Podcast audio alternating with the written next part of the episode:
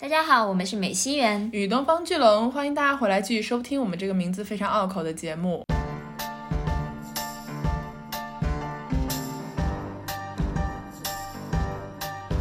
就是这两个男人的出现，其实是正好代表了我们常说的，就是女人人生中会遇见的困境，一个是原生家庭，一个是亲密关系。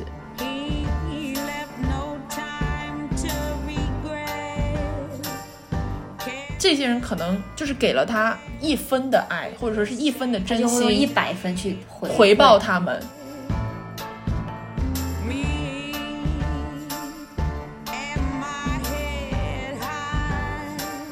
因为现实对他来说太痛苦了，像刚才我们都提到，就是他有多重的压力，多重的压力之下，他其实是很想逃避现实的。然后你想想，这个酗酒也好，吸毒也好，他都是逃避现实的一种最快速的一个方法嘛。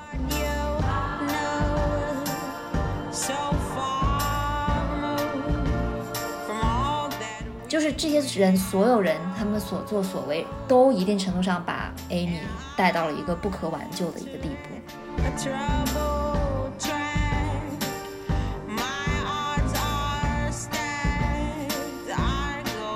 因为他很爱。他非常热爱音乐，热爱唱歌，热爱爵士，但是他的生活已经把他逼到了一个，他宁愿要放弃自己的天赋，放弃这个自己最热爱的事情，都想要活下去。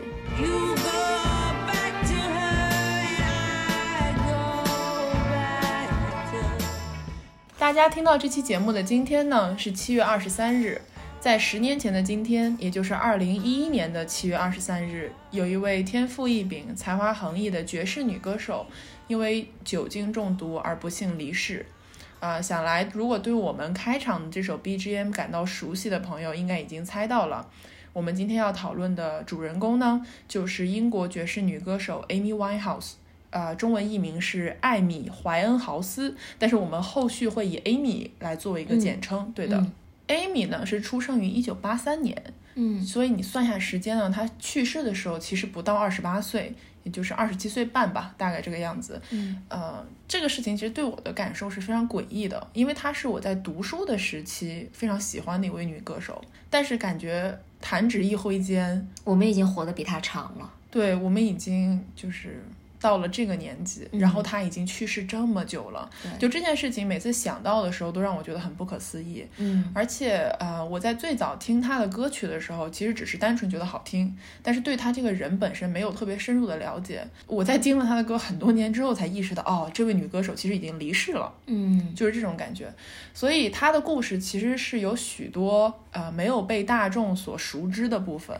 然后我们觉得，在十周年的这个纪念日特别的这个日子里面，应该要好好的来聊一聊 Amy 她的人生究竟发生了些什么，她为什么这么年纪轻轻，在已经享誉全球的这个基础上，却不幸的离开了我们。对，用很多媒体的话讲，就是他加入了这个二十七岁俱乐部嘛，就是因为有很多的创作者，他可能因为种种的原因，就是英年早逝了，然后把他们都统称为这个二十七岁的俱乐部。虽然是这么说，但是我们其实不是很想把他当成一个娱乐人物来聊。对啊，因为我们觉得他的人生其实能够给我们很多的警示吧。嗯，然后他也不是单单的一个。就是所谓的啊，因为艺术创作而陷入酒精、毒品等等这一系列的坏毛病中，然后最后不幸离世的这么一个人，就是他的人生远比纸面上的要复杂很多。对的，嗯。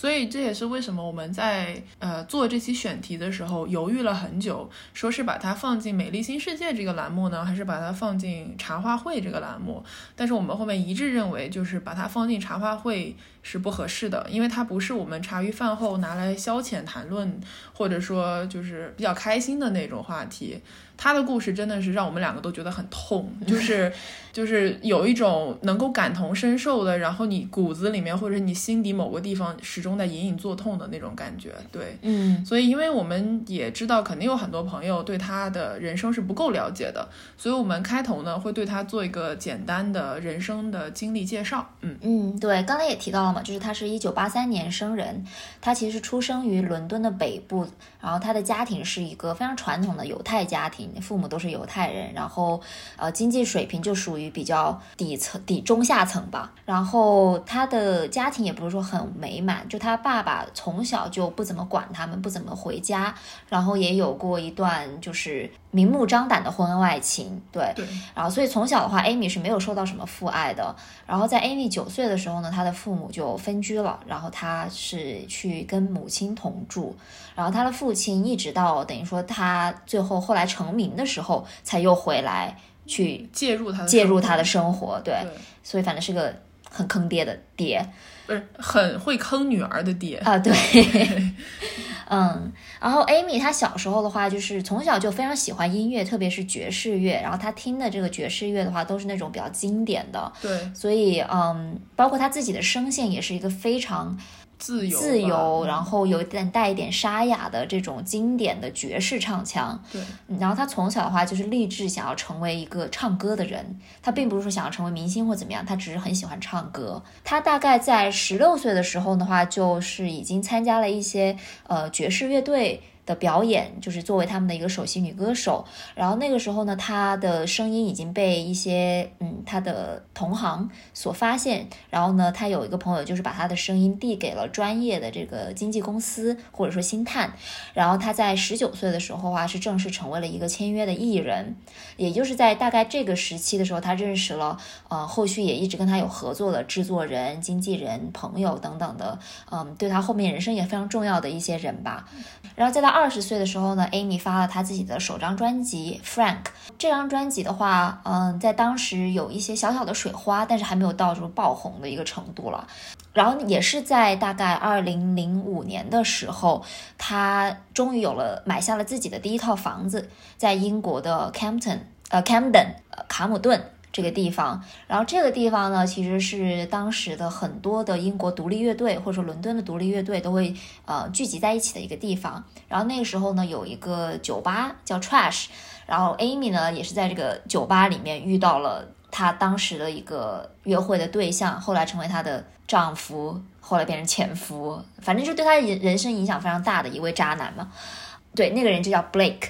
然后这个 Blake 呢，他们相识之后就马上陷入了这个热恋之中。但其实那个时候他们两个彼此都是有自己的男女朋友的。然后 Amy 的话，她的男朋友，她跟她的那个原来的男朋友很快就分手了。但是 Blake 的话就一直就是处于脚踏两条船的这么一个状况。然后说回他的这个音乐吧，嗯、就他当时那张专辑呢，呃，引起了一些水花之后，他其实对那个专辑本身的编曲其实是很不满的，然后也会在媒体采访的时候呢，直接就说我。很看不起这样子的编曲，在当时的娱乐圈，他这样非常直接的，呃，一些作风吧，对于媒体啊，对于观众来说都是非常新鲜的。大家没有见过一个说话这么直的一位女歌手。哦，对，而且她的打扮也是非常的反常规，就是她是带有代表性的这个猫眼，就是非常浓厚的眼线，然后她的发型也是借鉴了六十年代的那种高颅顶，就很蓬很大的那个那种发型，所以是很有特色的一位女歌手。然后，但这个时候呢，她没有大红，她真正大红的话。应该也是跟他的这个个人的生活感情状况有关。就刚刚也说到嘛，Blake Blake 是一直是脚踏两条船的一个情况，但到了某个节点的时候，Blake 决定回到他原来那个女朋友身边，就等于说是单方面把 Amy 给抛弃了。那这个对 Amy 来说，因为 Amy 对 Blake 的爱是浓烈到我们可能就无法理解的一个程度，所以这个分手对 Amy 来说是毁灭性的一个打击。就她可能以前从小的话，就从青少年时期开始就有一些，比如说飞叶子啊、喝酒的这个习惯，但是她是认识了 Blake 之后，才真正的接触了比较严重的一些毒品。然后在分手了之后呢，她就更加就是一蹶不振了。嗯嗯，对的。然后这个地方应该要说一下，Amy 她是一个非常崇尚原创性的音乐人，就是她只唱她自己写的，并且能够打动他自己的东西，因为他的创作全部都是从个人生活的经历出发的。然后他被 Blake 单方面甩掉了之后呢，他体会到的那种心酸和痛苦的感觉，其实是对他产出下一首歌有了巨大的影响。这首歌也就是让他享誉全球、红遍全世界的歌曲，叫《Back to Black》，也就是我们呃开头大家听到 BGM 的这一首歌。这首歌的歌名其实非常顾名思义了，就是说他回到了黑暗之中。对，里面有一句歌词是大概意思就是说，你回到了他的身边，而我归隐于黑暗。对，而且加上他的名字是 Blake 嘛，Blake Black 就有一点这个。嗯，谐音梗的这个意思，对，是是是，没错。然后《Back to Black》是一整张专辑了，那一整张专辑基本上所有的歌曲都算是爆了，就是以 Rehab，Rehab 在中文里面就是戒毒所的这个意思，就跟当时他就是呃尝试了毒品，然后他可能想要去戒掉这些经历也有关系。然后《Back to Black》出来了之后呢，因为刚刚说过，他第一张专辑其实是在英国有了水花，但是没有就是到全世界的这个范围。但这首歌是让他真正的上了 Billboard，就是呃美国这边的公告榜。大家也知道，美国毕竟是整个流行文化的中心嘛。嗯，对，所以他在就是公告榜上面取得了非常好的成绩。然后，因为这是二零一二零零七年年初发行的专辑，到了二零零八年年初的 Grammy 呢，就是格莱美，也就是所谓现在全世界流行歌手都最看重的音乐界的奥斯卡。哎，对对对，可以这样说。对的一个奖项，他其实横扫了二零零八年的格莱美，他拿下了年度专辑、年度歌曲、最佳流行女歌手、最佳流行音乐专辑这些奖项，大家一听就知道分量很重。而且二零零八年那个阵容真的是群星汇聚，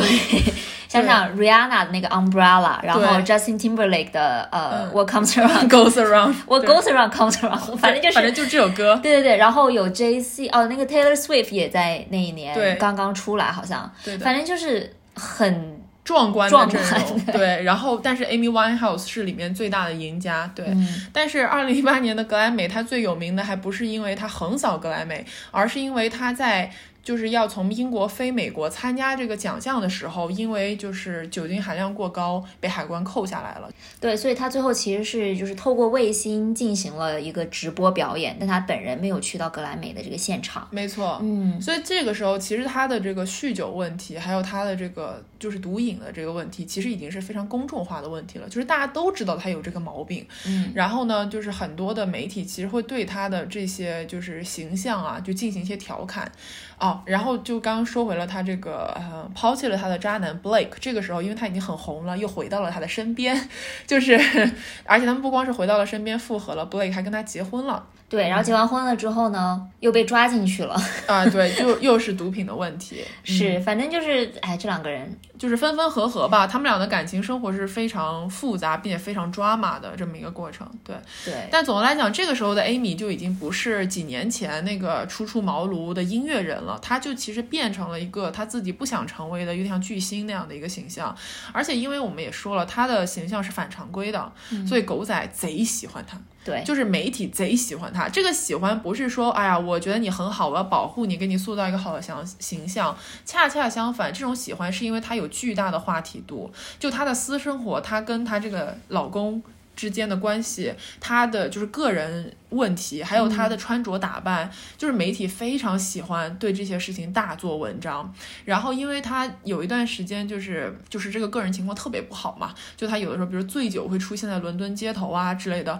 狗仔就会拍下他那种特别狼狈的样子。然后第二天就是整个娱乐版头全都是他的新闻。然后那个时候英国脱口秀也很流行拿他开玩笑，就是说，嗯，嘲讽他身材，嘲讽他喝酒，对，就是反正他那个时候其实变成了一个话题度特。特别高的这么一个公众人物，然后媒体是绝对不会让他一个人待着，就是见缝插针的每天都围在他的家门口。就这件事情给他带来了巨大的心理压力，因为他是从小就不想成名的那种人，他就是想唱歌，就这么简单。所以呢，在那个之后，其实伴随着他这个毒瘾的问题啊，嗯，他就是有一些身体状况、健康问题的反复啊，然后他就决定说，我想要就是戒毒，戒毒。对，但是戒毒这个事情大家都知道没有这么容易。呃，他也进了戒毒所，然后他也就是去过那种就是就是但他也去过那种偏僻的海岛，对就是有点像是逃离公众视线，想要重新开始的那种感觉。嗯，对，然后他也确确实实变好了，就是他也就戒掉了毒瘾那段时间。没错，嗯但是结果在这个关头呢，他爹就是我们后续会详细的来聊他爹啊，就他爸爸呢，就是带着一对真人秀导演，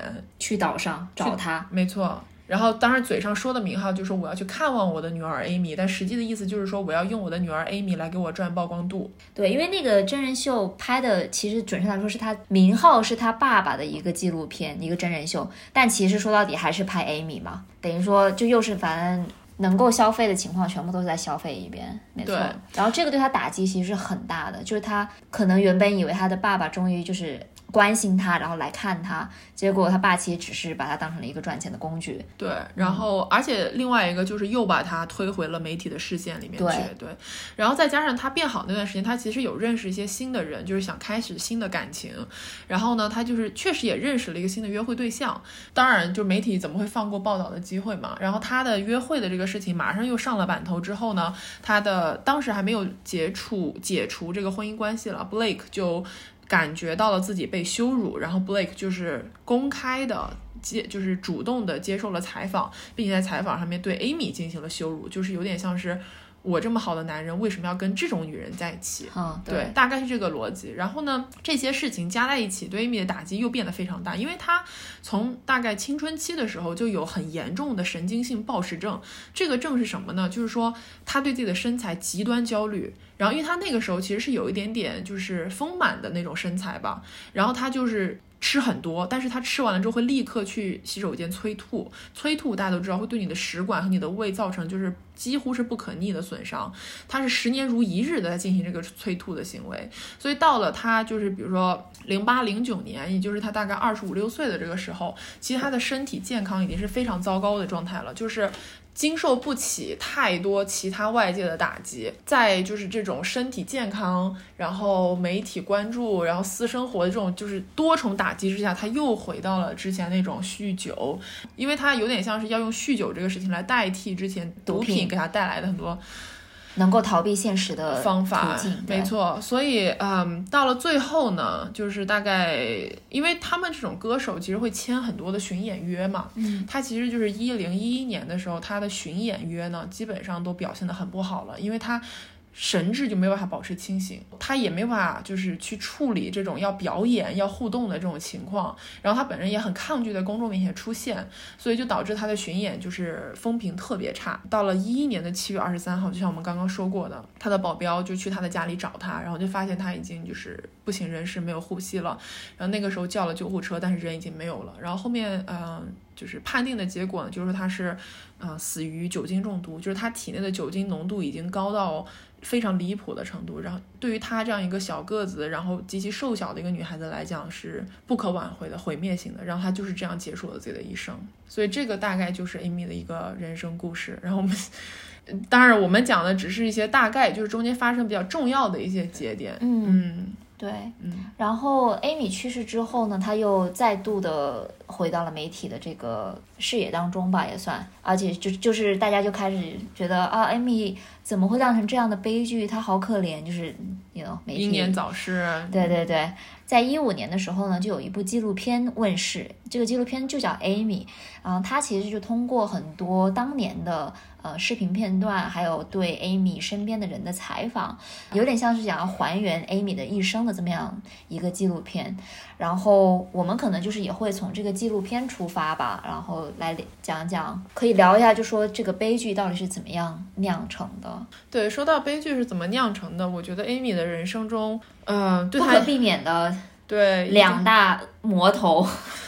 真的就是产生了巨大负面影响的两位人物，而且都是男人，一位是他的爸爸，还有一个就是他的前夫。就是这两个男人的出现，其实是正好代表了我们常说的，就是女人人生中会遇见的困境，一个是原生家庭，一个是亲密关系。然后他的父亲其实非常好理解嘛，他是一个原生家庭极度缺失父爱的这么一个人。然后他的父亲就是在他成长的过程中，其实基本没有起到过，就没有出现过。对，对，是一个完全缺失的形象，所以他对于父爱或者说是一个可靠的男人的形象的憧憬是很强烈的。也导致了就是他的父亲在后面他稍有名气之后，开始回到他的生活当中的时候，他对他父亲是有一种类似于崇拜的心情，就是他非常非常重视他父亲的意见。嗯，对，这其中有一件事情就是说他在刚刚。跟 Blake 开始交往，就是开始接触那些可卡因冰毒的时候，其实他有过一次 overdose，就是过量，对，导致了他就是陷入了几乎要昏迷的状态，就是紧急送医了。嗯，在那个时候，其实已经有身边的朋友，包括经纪人提出你要不要去戒毒所。你因为他是刚开始做这个事情，你如果这个时候去戒毒所，也许你后续能有一些比较好的改变。但是当时 Amy 就说了一句话，他说我要听我父亲的意见。然后他爸爸说他不用去戒毒所，Amy 好的很呢。是，就是这个，就是酿成了后面很多的悲剧恶果。对，然后这首歌，然后这个其实也就是 Rehab 那首歌的背后的故事吧，算是。如果大家去听一下 Rehab，然后看一下它的歌词的话，会发现这首歌讲的就是这一段故事，就是有人让他去 Rehab，但是他的爸爸说 No No No。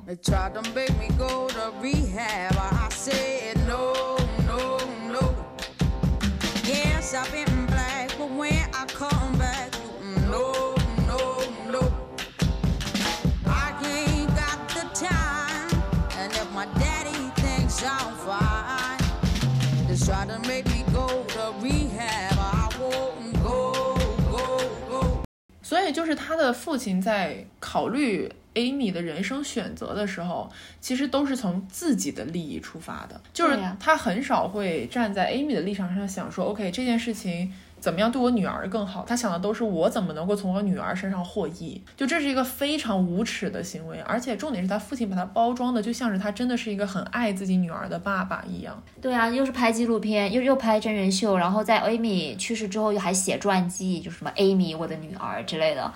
对，没错，让人非常作呕。对，然后就是 Blake 啊，这个贱男人。对我们当时在写大纲的时候，就是在 Blake 这个这个区块就写了类似于就是渣男或者垃圾人之类的这种话，但是我们俩都觉得就没有这个表示不了 Blake 是多么恶心的一个人，所以我们就用了贱男人这个我们平时很少说的词汇。他真的太恶心了，我的天呐！他跟他爸也很像啊，就是本来就是已经不是抛弃了他了嘛，就等于说把他单方面分手了，然后结果 Amy 红了之后他又回来了我。啊，回来之后还对媒体说什么啊？对我花了很大的这个哦，我花了很大的呃精力，还有这个坚持，啊，终于把他给追回来了，类似于这种话，就是他好像是一个绝世痴情好男人，嗯，然后结果到最后的时候，他不是在那个，他是在。监狱里面看到 Amy 跟另外一个男人亲密的这个照片，然后当时在这个纪录片里面有讲到，就说他的原话是说：“我跟五百个监狱里的人一起看了那张照片，我觉得这真的是天大的羞辱。”对对对，就其实 又要回到我们之前可能讨论过，就叶妮那本书里面有写到过，就是说很多时候他一个男性对于自身价值的理解是基于别的男人是怎么认识他的。你看他说这件事情的时候，他不是觉得说哦，Amy 出轨了，或者说怎么样，对他来说有怎么样的这个打击。他说的是我跟其他人在一起，那么多人都看到了我，就觉得很丢脸吧？对。所以他就是这种愤怒的情绪，他要通过就是公开的羞辱 Amy 才能得到平复。就是我刚刚说的，他在公开的媒体采访里面原话的意思就是说，我现在我打扮的很好，我也在努力的戒毒，然后你看我外表也不错吧，我还去健身，我这么好的一个男人，为什么要跟他那种女人在一起？这不都是你一手造成的吗，大哥？我天！真的非常生气，我看那段的时候，我就是整个要炸了，你知道吧？重点是这个 Blake 他标榜自己有多好多好，他长得可丑了，然后他那个牙一看就是瘾君子的牙，你知道，就是发际线也很高，急速后退，就是 Blake 整个人就是把自私自利、只考虑自己这几件事情写在脸上，而且他对 Amy 就是以我们现代的话讲，就是很像是在 PUA 他。啊，对对对，里面有一个片段。就是说，他嗯，就是 Amy 在最开始不是他爸没让他去戒毒所嘛，然后呢，他就写了那首就是哎呀不去戒毒所那个歌，就是 Rehab。然后在后面他因为就是真的吸毒问题越来越严重的时候，他其实是跟 Blake 一起去了戒毒所。大家都知道戒毒所这种地方是需要非常坚强的意志，你才能坚持下来。所以理论上来讲，医生的建议就是说一对夫妻是不应该一起进戒毒所的，就你们应该分开接受治疗。但是 Blake 坚持说我要跟 Amy 一起，然后 Amy 也说好，那我们就一起。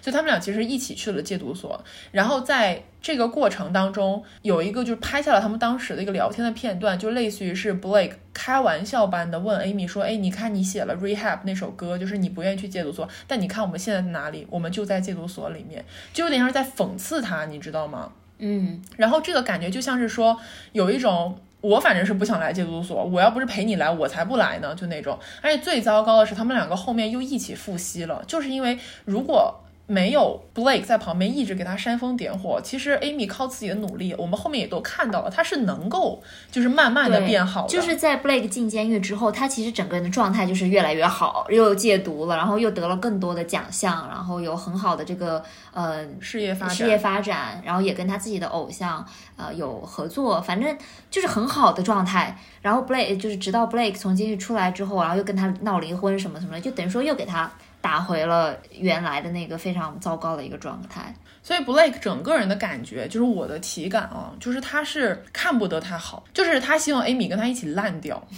就那种感觉，就是 Amy 稍微好一点，他就马上要抓住他的脚，就是一种我不能让你上去，你得跟我一起在这个泥潭里面沉沦。就是这种感觉，所以你看的时候，你会对他爸还有这个 Blake，就是有种非常生气的那种感觉，就是我恨不得冲进屏幕要打人了，你知道那种心情。嗯，然后这就来到了一个我非常困扰的问题，就是为什么他这么爱 Blake？对我也是有，其实除了 Blake，除了他爸之外，他其实身边还有很多其他的人，一定也是给他造成了一定的这个呃不好的这个影响的嘛。而且他们大部分都是男人，至少从那个纪录片里面是这么表现出来的。那我的我就是也很疑惑，就是说不管怎么说，他是选择了说让自己周围。充斥了这样的一些烂人，他为什么会这么选择？那他他肯定是有自己的理由。就是说，Blake 也好，他爸也好，从某种程度上，他肯定给了他一些就是他所需要的东西。但这个东西是什么，我不知道，观众也不知道，就是我们都不知道，可能只有他们自己能够知道。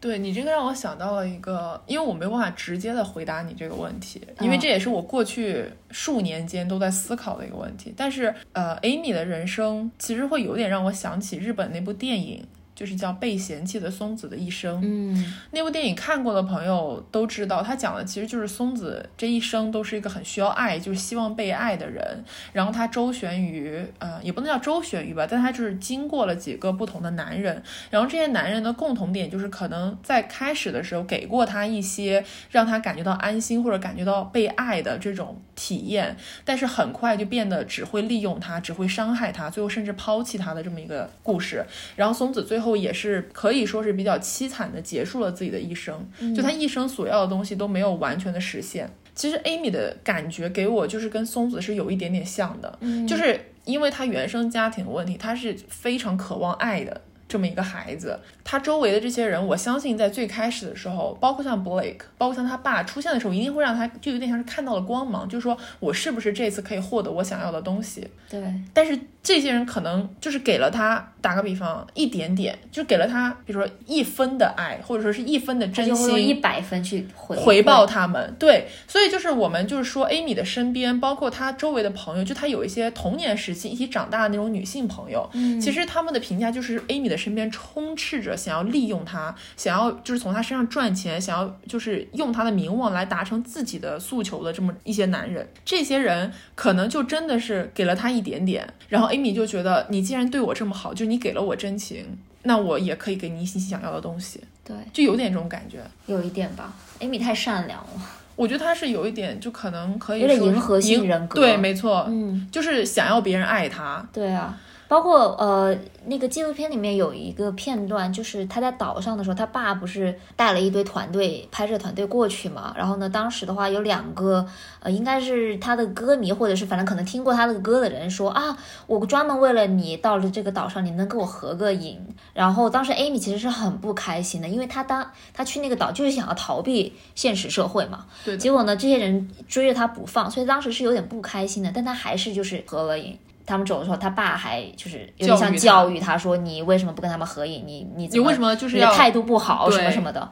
就很，唉，反正就是会让你觉得他活得很累。因为你一旦开始迎合别人之后，你就很难去满足别人了，对，就是他们的要求是会源源不断的。没错。嗯而且另外一个就是，我觉得他 Amy 是有一些自毁倾向的。自毁倾向这个东西怎么说呢？你看他从青春期开始，其实他所做的一些选择啊，就是比如说像是就是催吐啊，或者说是他去喝很多的酒啊这些东西，其实是我们都知道这些东西会摧毁你自己。因为它对你的健康产生的打击是不可逆的，包括他的主治医生，就是他在呃零九年之后，他身体健康出现过很严重的问题嘛。他的主治医生其实跟他直说了，因为她是一个个子很娇小的一个女人，就是以你现在这样的体格，以你的健康状态，如果你再继续喝酒的话，你迟早有一天会死于酒精中毒的，只是时间问题而已。就是他说的很明白这个事情，但是 Amy 仍然在做这些事情，就是他其实我觉得他也知道，就是自己在走一条毁灭的道路，但是在这条道路上面没有任何能够让他停下来的方法了。他可能能够短暂的，就是说我停下来一下，我是不是可以变得更好？但是就太难了吧，我觉得。嗯，因为现实对他来说太痛苦了。像刚才我们都提到，就是他有多重的压力，包括来自自己最亲密的人给他的压力，然后也包括呃公司啊，然后乐迷还有媒体给他的重重的这种压力。在这种多重的压力之下，他其实是很想逃避现实的。然后你想想，这个酗酒也好，吸毒也好，它都是逃避现实的一种最快速的一个方法嘛。哎，也不知道这个是不是能够解释吧，但。这个悲剧是现在已经是就是酿成了，但是我对整个这个事情有一个比较担忧的地方，就是说它会不会又沦入到另外一种，就是我们常见的对于女性的一个刻板印象，就是女性就是很脆弱，很容易被男人利用，然后非常需要爱，然后怎么怎么怎么样，嗯，你懂我意思吗？我懂你的意思，但是我我是这样想这个问题的，就是说，嗯、当然，就是刻板印象，首先我要肯定它是确实存在的，就是感觉好像女人是更需要爱的，或者说女人特别容易被伤害。对，对，就是突然想到了王菲的《容易受伤的女人》这首歌，但就是大家都其实是有这种就是一个传统的印象在这个地方，嗯，但是从另外角度来讲，这些事情是客观存在的，就是确确实实在感情中容易受到伤害，或者说容易被他人所利用的女人非常多。而且我举一个大家都很熟悉的例子，前有 Amy Winehouse，现在的 Britney Spears。大家太熟悉了，就是一代国际巨星是为什么会被自己周围最亲密的曾经信任过的男人所利用，然后甚至所操控，就这种离谱的现实到现在都在发生，就它是真实的，就是存在在我们的生活当中。就我觉得这个事实，我们首先要正视它。然后另外一个我的感想就是，可能这个就是跟社会的后天教育有关系。就打个比方，我们就经常会说原生家庭对一个人造成的影响，就像 Amy 这样一种。她有点像是就是心理学教科书的那种范本案例了，已经就是她因为缺少父亲的这个形象的存在，所以她就是非常需要一个可靠的男人的形象，在她的人生当中告诉她什么去做什么，不去做什么。但这个其实也是社会后天教给她的，就是因为我们的社会始终在不停的告诉我们说，女人是一定要寻找到真爱的，女人需要爱，女人这一辈子才能完整。对，所以说这个是像是一个滚雪球的一个恶状态，性循环恶性循环了，你知道吗？就像 Amy 这样的故事，如果我们去看待它的话，就会又加深这样的形象，而这个形象又会影响到下一代的女孩。我我可能想提出的一个问题，就是我们到底应该如何去看待一个人的悲剧？就是哪怕你把它抛开这个 Amy 本身，或者说她作为一个女性身份的啊，就我们要去怎么样去看待一个人的悲剧？是以一个想要去什么怜悯他的一个角度，还是说以一个想要就从他的这个故事中吸取一些教训的角度，还是甚至是可能有人会去消费这种悲剧？就是这种种的状态，我觉得都不太对，嗯，我也觉得都不太对。就是都是一种旁观者的视角。哎，其实我看这个纪录就是单说这个纪录片本身的话啊，因为这个纪录片本身真的呈现了他很多生前就是的音容笑貌。对，所以你如果看的时候，你会对 Amy 这个人有一个非常直接的了解。我其实最大的感受还不是说我，比如说同情他或者怎么样，我是真的觉得我的就是我的共情了。对，我的骨血都在痛，你知道吗？是真的，就是我看这个纪录片，它是两个小时的长度，我看到后面真的是我全身都疼，就是哪哪都难受，就是那种难受是你说不上来，你为什么？也不是同情他，也不是怜悯他，我就是觉得我自己也很痛很痛。他的人生故事一定程度上会让你产生共鸣，就哪怕我没有那样的家庭，我没有这样的才华，我没有经历过他的那些故事，但是你知道，这是一个女人活生生的一生啊。嗯，就是她所遭遇的困境，可能在很多人的生活当中都出现过。就是比如说被他人利用啦，或者说是人生的压力过大，他没有任何可以逃避或者可以发泄的健康的渠道和出口啦，等等这种。对啊，就是因为你知道它是真实发生的事情，所以你就很难受吧？嗯，对。所以你说怎么去看待？我觉得只能 平常心去看待，就是不能说我们一定要拿出某一个态度。怎么怎么样？但是我觉得至少你应该去尝试感受一下，嗯，一个人活在这个世界上有多么的不容易。我觉得你说这个感受这个点很重要，嗯，因为只有你去感受了之后，你才能够理解一些可能主流社会所认为的一些堕落的人，对，而不是说一味的去辱骂或者说批评。这个其实是我另外一个就是。很就是思考了很久的一个点，就是在于他是他的人生始终是在被消费的状态，然后这个被消费的主体最明显的就是媒体嘛，就是说我们刚刚也提到了，其实，在一段时间内，就是他形象最糟糕的那段时间，关注度还特别高的那个阶段，其实英国的主流媒体。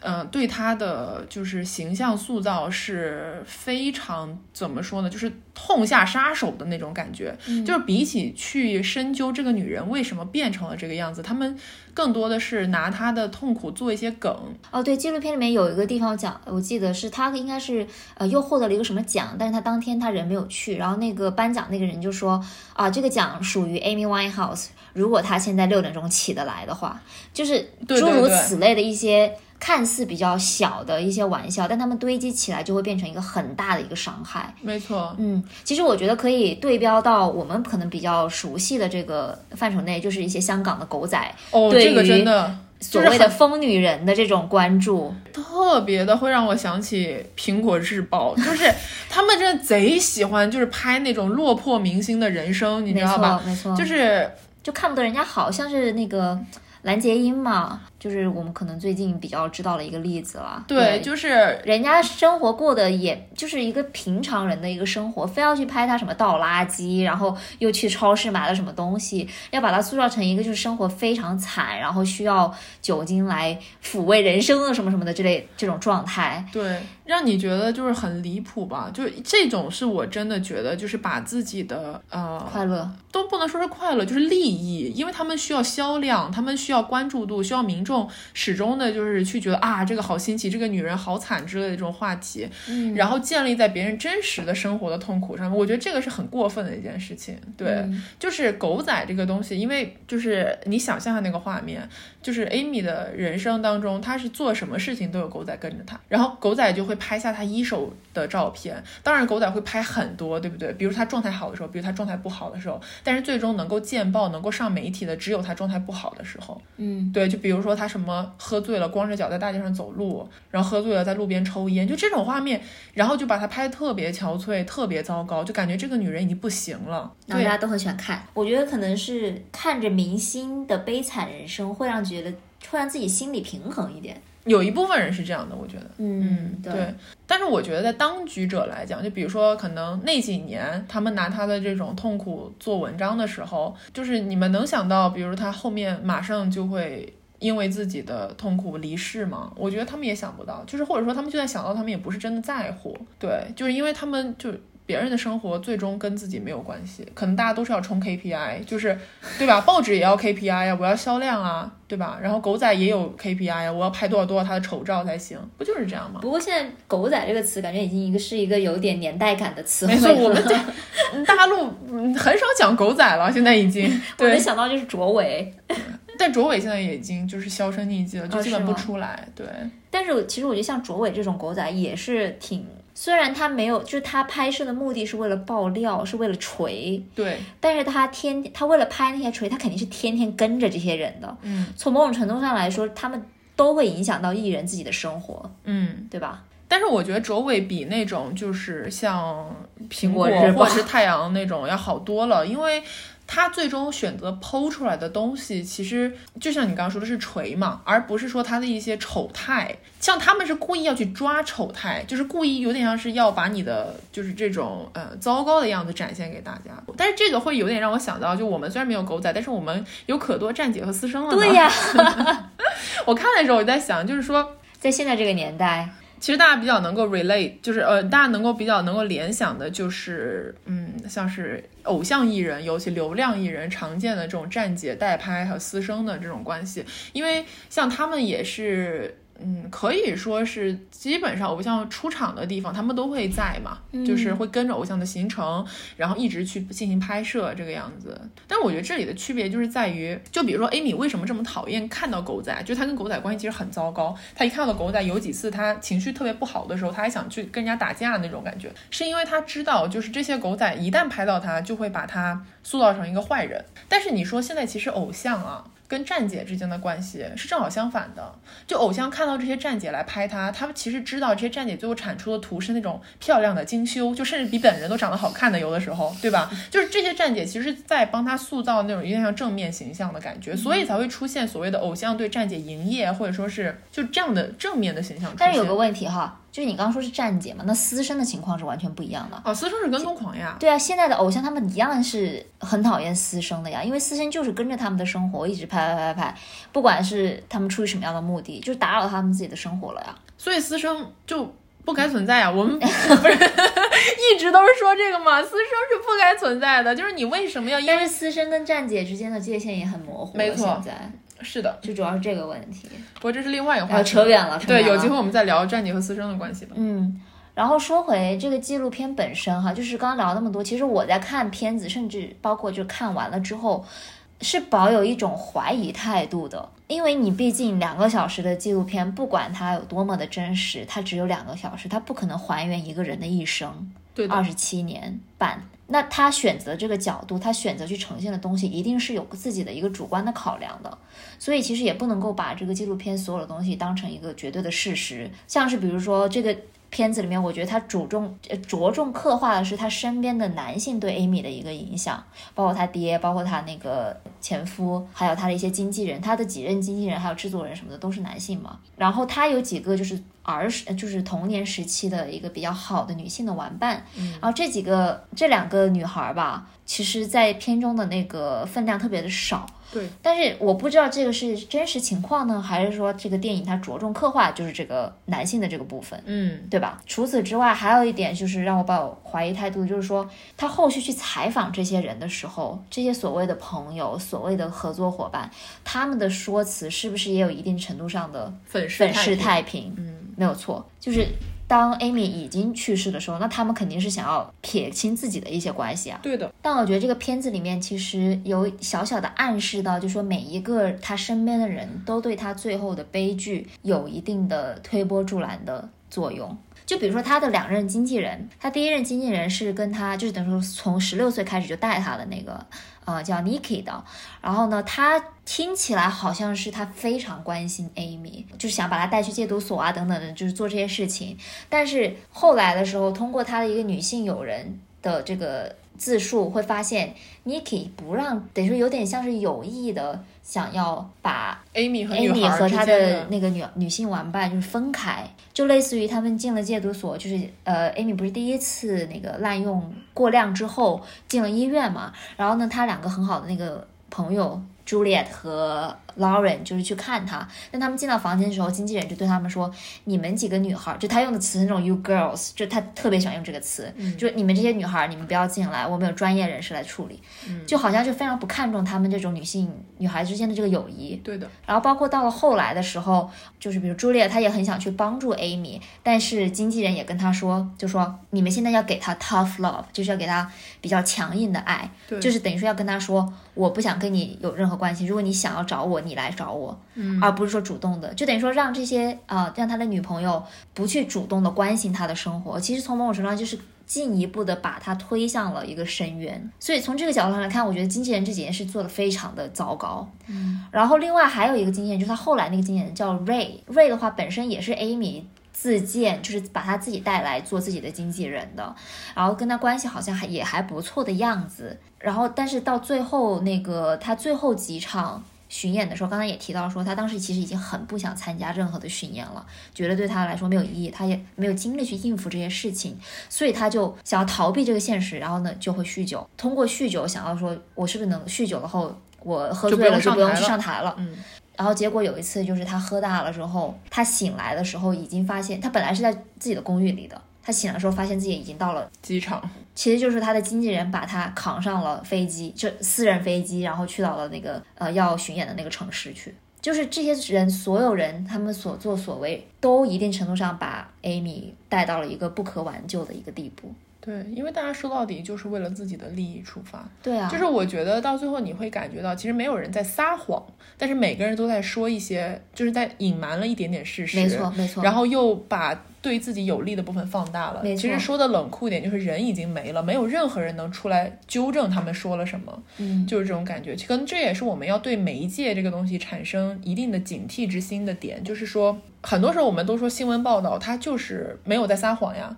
它只是把那些。他想要突出的重点，或者他想要表达的内容，用力的摘出来，让你看到这个部分。嗯然后那些他想不想让你看的东西，他可能就是悄悄的隐藏了对但这不是撒谎，这就是选择性的隐藏。对，没错。对，所以就是我们每次看这些故事的时候，一定要警惕一点。对，我觉得是这样。嗯然后其实我对 Amy 整个人的人生真正的最大的感想，其实还不是别的什么，而是呃，我觉得她是用自己的生命在唱歌。我觉得我今天说了一些很文艺的话，但这是我真实的想法，就是我觉得他所有在艺术上迸发的那种激情，他带给大家的那种就是爵士乐、灵魂乐的冲击，都是真真切切来自他的血肉的。就他有点像是他唱的每一首歌都像是啼血的夜莺，你知道那种感觉吗？嗯，一个可能我在说到艺术的方面就有点就是特别大的一个定论啊，但我觉得那种有一部分特别杰出的艺术家是在燃烧自己的生命来做出令人瞠目结舌的艺术作品。然后 Amy 给我的感觉就是这个样子，然后他的燃烧，他的这种他的艺术对于生命的消耗是巨大的，就是。因为这个东西是就是不可逆的消耗呀，然后就随着这种消耗，随着这种就是呕血的提倡，他就这样结束了自己的一生。就这个是我最大的感想，因为这个片子在结局的时候，其实用了他保镖，就是他最后几年的时候有一个一直陪伴他的保镖，然后这个保镖的一句话作为结局，就是说保镖说他有一次在跟 Amy 聊天，然后就在 Amy 他去世前一天晚上，好像。对是这样讲的，就是说如果。要我放弃我唱歌的天赋，但是换来的是我能够平静地走在街上的话，那我愿意。那一句真的太伤了，我当时泪就飙出来了。这个真的是非常让人难受的一件事情，就是说，因为他很爱，他非常热爱音乐，热爱唱歌，热爱爵士，但是他的生活已经把他逼到了一个，他宁愿要放弃自己的天赋，放弃这个自己最热爱的事情，都想要活下去，都想要平静的活啊，都想要平静的生活。那这个真的是，所以我觉得他可能比我们这种旁观者更深切的意识到了一点，就是他的艺术人生是用他真实的人生换来的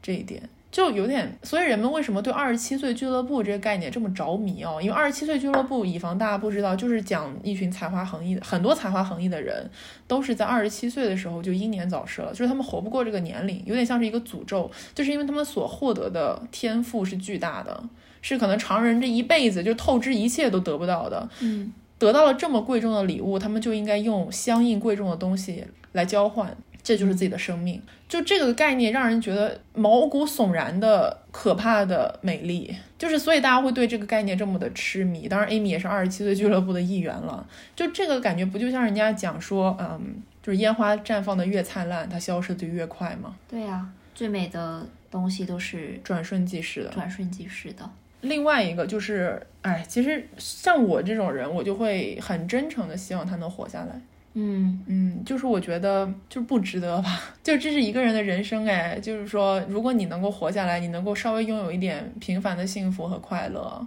就哪怕你后面再也唱不出就是像《Back to Black》或者是巅峰期的那些作品，但是作为一个人，他是他活着呀，我觉得所以他最后他自己也说，他说如果我我可以放弃我的这个天赋，对对，你说的对，换来平静的人生，他愿意啊。对但是这个事情已经到了那个地地步了，无法挽回了。对，然后包括里面就是 Amy 非常崇拜的一位爵士界的爵士大师，对对对，Tony Bennett，他是非常崇拜这个老爷爷的。然后呢，到后期的时候，这个老爷爷也找他，就是一起合作。那件事情对他来说，其实对他最后的人生是起到了一点，就是难得的唯一的一点的这个积极的作用吧，算是给他带来了一丝的光明。对但是最后。Amy 还是不幸的离开了我们。然后这个纪录片最后的时候，Tony 说了一段话，让人非常的动容。他就是说，他觉得 Amy 是真正的爵是真正的爵士歌手。很多时候，生活会教会你怎么样去生活，但是前提是你要活下去。所以他其实也是对 Amy 的离开非常的惋惜，因为也是他主动找 Amy 合作的。对对对，就他是很欣赏 Amy 的。对，所以就这个到最后我们两个都很伤，就是这也是为什么，就像是我在上期节目当时有一个录了一个下期预告嘛，当时就是说，其实我因为我很喜欢他的歌曲，也很喜欢他的歌声，啊、我想写他的故事，已经想写很多年了。嗯，但是没有一次我真的能写完，或者是我动笔的时候就觉得很痛苦，是因为我觉得这个分量太重，因为你你是在想要描绘一个人活生生的生活，然后我就没有办法把它写出来，所以嗯，我觉得就是跟袁总聊这些，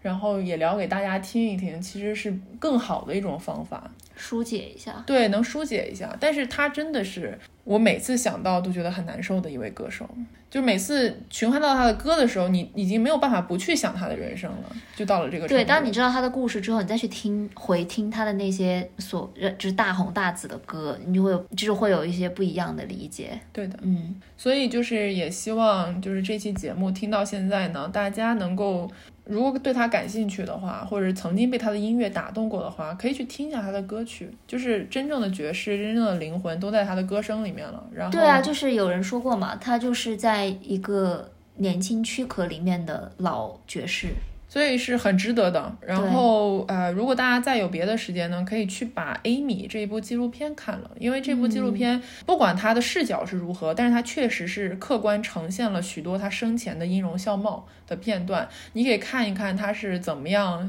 鲜活的活过。对，嗯，毕竟他刚刚开始，就是电纪录片一开始的时候的 Amy 是带着一点婴儿肥，然后笑嘻嘻的，非常快乐的一个状态，在吃东西，然后呢给他的朋友唱生日快乐歌，那个状态就是希望他如果能够一直保持那样就好了，而不是最而后不是到最后那对个，骨瘦如柴，然后已经没有办法坚持下去的样子。嗯，对。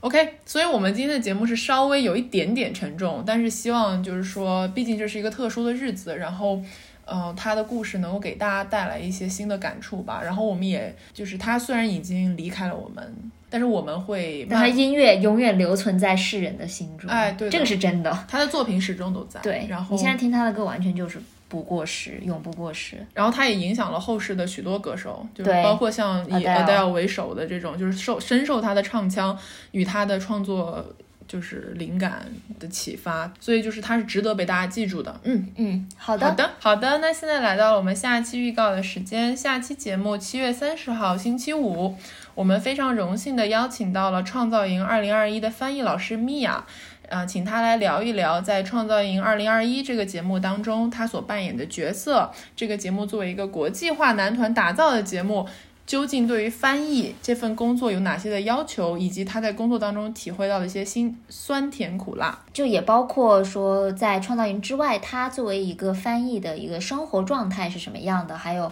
他对这份工作是怎么样看待。包括大家可能很多人不一定了解的，就说作为一个翻译到底是在做什么。所以是一期有一点点茶话味性质，但是也是在聊一个职业人生的这么一个一期节目吧。所以希望大家敬请期待。一下，七月三十号哟。然后，如果大家喜欢我们的节目的话，欢迎在各大平台订阅我们，给我们留言评论。呃，也欢迎大家在公众号关注我们袁宇龙，然后可以给我们打赏。如果你想加入我们的听友群的话呢，可以在后台回复“听友群”三个字就行了。然后我们期待在听友群见到你，也谢谢你们长久以来的支持。OK，那我们就下期再见，下期再见，拜拜，嗯，拜拜。